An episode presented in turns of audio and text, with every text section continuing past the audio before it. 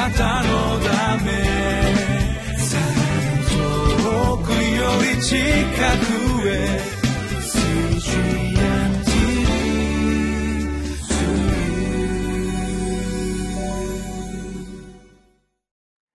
皆さんこんにちは。9月23日のリビングライフの時間です。皆さんは苦しい時大変な時誰かの名前を呼びたいそういう時に誰の名前を呼ぶでしょうか？愛する人の名前父や母の名前またある人は自分の恩師の名前を呼ぶ人がいるかもしれません。イザヤは苦しみの中で誰の名前を呼んだのでしょうか？またその理由は何だったのでしょうか？まずはじめに聖書の御言葉に耳を傾けていきましょう。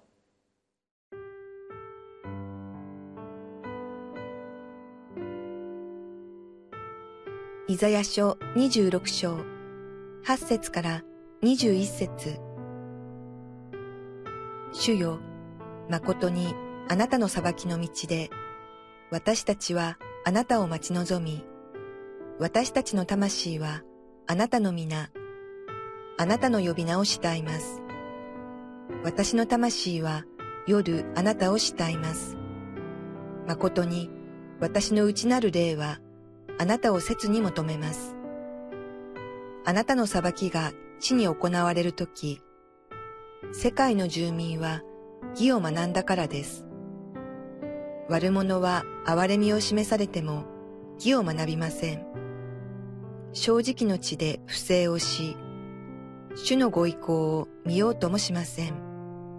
主よ、あなたの御手が挙げられても、彼らは認めません。どうか彼らが、この民へのあなたの熱心を認めて恥じますように。誠に火があなたに逆らう者を舐め尽くしますように。主よ、あなたは私たちのために平和を備えておられます。私たちのなすすべての技も、あなたが私たちのためにしてくださったのですから。私たちの神、主よ、あなた以外の多くの君主が私たちを治めましたが、私たちはただあなたによってのみ皆を唱えます。死人は生き返りません。死者の霊は蘇りません。それゆえ、あなたは彼らを罰して滅ぼし、彼らについてのすべての記憶を消し去られました。主よ、あなたはこの国民を増し加え、増し加えて、この国民に栄光を表し、この国のすべての境を広げられました。主よ、苦難の時に彼らはあなたを求め、あなたが彼らを懲らしめられたので、彼らは祈ってつぶやきました。子を産む時が近づいて、そのひどい痛みに苦しみ叫ぶ妊婦のように、主よ、私たちは見舞いにそのようでした。私たちも身ごもり、生みの苦しみをしましたが、それはあたかも風を生んだようなものでした。私たちは救いを地にもたらさず、世界の住民はもう生まれません。あなたの死人は生き返り、私の亡骸は蘇ります。覚めよ、喜び歌え、塵に住む者よ。あなたの梅雨は光の梅雨。地は死者の霊を生き返らせます。さあ、我が民よ。あなたの部屋に入り、後ろの戸を閉じよ。憤りの過ぎるまで、ほんのしばらく身を隠せ。見よ、主はご自分の住まいから出てきて、地に住む者の罪を罰せられるからだ。地はその上に流された血を表し、その上で殺された者たちをもう覆うことをしない。まず8節の御言葉をもう一度読みたいと思います。主よ、誠にあなたの裁きの道で私たちはあなたを待ち望み、私たちの魂はあなたの皆あなたの呼び名を慕い求めます。イザヤ書を学んできていますように北イスラエルが滅びそして南ユダも大変な状況にある時そのような神様の裁きの中で預言者イザヤは天を見上げることを叫び続けます。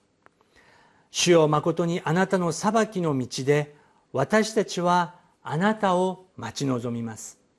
私たちの魂はあなたの皆あなたの呼び名を慕い求めます。神様エホバなる主よ父なる神よと人々はもう一度神様を見上げるそのような時が来たということです。9節私の魂は夜あなたを慕います。誠に私の内なる霊はあなたを切に求めます。夜私たちは何をして眠りにつくでしょうか。現代人は寝る瞬間までスマートフォンを握り続けているようなことが言われています。しかし神様を知る私たちはスマートフォンの情報ではなく神様の御言葉神様の霊で満たしながら夜安らぎにつきましょう。そして朝起きた時に神様イエス様精霊様と声をかけながら神様が今日一日私たちに求めておられることを求めていきましょう。十節悪者は憐れみを示されても義を学びません。正直の地で不正をし主のご意向を見ようともしません。聖書は神様を見上げよと語り続けていますがしかしここでは悪者は神様からの憐れみを示されても正直の地があったとしても神様を見上げるようなことはしない。神様をいつも無視し続ける。と預言者は語っています。私たちが大宇宙大自然そのようなものを調べることそれがまあ科学と言えるでしょう。それを調べれば調べるほどこの大自然の神秘大宇宙の神秘を私たちは発見します。多くの科学者たちはその中を通して本当にこれは創造主なる神様の秩序と恵みによって私たちは生かされているんだと神様に礼拝を捧げる人がいます。でも反面その偉大さ不思議さ神秘さを知ってはいても知れば知るほどむしろその科学の力を用いて武器を作り上げ恐ろしい兵器を作り上げ人が人を殺してしまうそのようなもののために科学を使ってしまっている人も多くいるということです。悪者は憐れみを示されても義を学びません。今日もう一度私たちは恵みを数え主の憐れみをしっかりと悟り神様に栄光を期していきましょう。11節主よあなたの御手が挙げられても彼らは認めません。どうか彼らがこの民へのあなたの熱心を認めて恥じますように。誠に火があなたに逆らう者をなめ尽くしたように。どうか彼らがこの民へのあなたの熱心を認めて神様は情熱的な主であります。イザヤ書の描かれている神様はその情熱熱心さそのような表現が何度も出てきます。私たちの神様は熱く私たちを愛してくださっている方であります。その神様の熱い愛を見て人々が恥じますように。12節主よあなたは私たちのために平和を備えておられます。私たちのなすすべての技もあなたが私たちのためにしてくださったのです。皆さん私たちは平和を備えてくださる神様のその愛に戻りましょう。祈りに戻りましょう。この御言葉を読んで黙想し主が示されたことを実践していく祈りの生活をもう一度回復していきましょう。13節私たちの神主よあなた以外の多くの君主が私たちを治めましたが私たちはただあなたによってのみ皆を唱えます。皆を唱えます。私たちが誰を呼びたいのでしょうか？どのようなリーダー指導者たちの名前を呼びたいのでしょうか？イエス・キリストです。私たちがイエス様と告白するだけでイエス様は私たちの心のすべてを理解してくださる方です。14節死人は生き返りません。死者の霊はよみがえりません。それゆえあなたは彼らを罰して滅ぼし彼らについてのすべての記憶を消し去られました。神様を知らない人たちは生き返ることがありません。死の霊の中に導かれるだけです。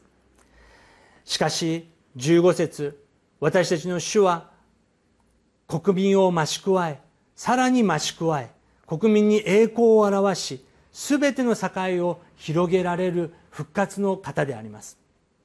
19節に出てきますけれども私たちの神様は再建です。回復です。和解です。完成です。その方に私たちは心を向けていきましょう。16節から18節を見るときに多くの悲しみまた滅びの状況が起こってきます。でも19節しっかりと私たち声を出して読んで祈りましょう。あなたの死人は生き返り私の亡骸はよみがえります。覚めよ。喜び歌え。塵に住む者よ。あなたの梅雨は光の梅雨。地は死者の霊を生き返らせます。と主は約束されました。私たち日本人のクリスチャンの中でまた日本の人で知らない人はいないと思いますけれども横田早紀江さんがおられます。娘さんが中学生の時に北朝鮮に拉致をされ今もその娘さんは帰ってこらず横田早紀江さんたちが北朝鮮に行った時なんと孫娘と再会するそのような人生を歩まれています。この「ブルーリボンの祈り」という本の中で横田早紀江さんはこのように語られています。私は一つ一つもうどんなことが起きても真理の神様宇宙を司っておられる愛に満ち溢れた神様が全てを最善にするためにどんなふうに大きく世界中を動かされてどんな働きをなさるのだろうといつも期待いっぱいで見つめております。北朝鮮だけではなく世界中から悪を立ち滅ぼされるまで私たち人間がまっすぐ神様に向くことができるようになるまでさまざまな働きを神様はしてくださると信じていますと横田早紀江さんは語られています。何という信仰でしょうか？数時間子供が迷子になっただけでも私たちの心はかき乱されてしまいます。しかし横田早紀江さんはこの神様に希望を持っておられると告白しています。私たち日本の教会一番近い隣の国の教会のために祈らなければなりません。どこの教会でしょうか？北朝鮮の地下教会です。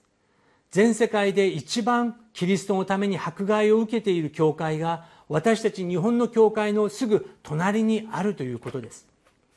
これからニュースやマスコミはどんどんどんどん戦いそして争うことを煽り立てることがあるかもしれません。しかし主の民は祈ることであります。愛を持って祈り続けましょう。その北朝鮮で地下教会でイエス・キリストの皆のために迫害されている人たちがいるんだということを覚えましょう。私たちの愛する同胞の人々が今も北に拉致されて帰りを待っているんだということを覚えながら神様平和による和解を与えてくださいと祈り続けようではないでしょうか。第一ペテロ4章13節にもしキリストの名のために非難を受けるならあなた方は幸いです。なぜなら栄光の御霊すなわち神の御霊があなた方の上にとどまってくださるからです。苦しみや人間的な労苦の後で何も得ることがないように感じる時私たちは誰の名前を呼ぶのでしょうか？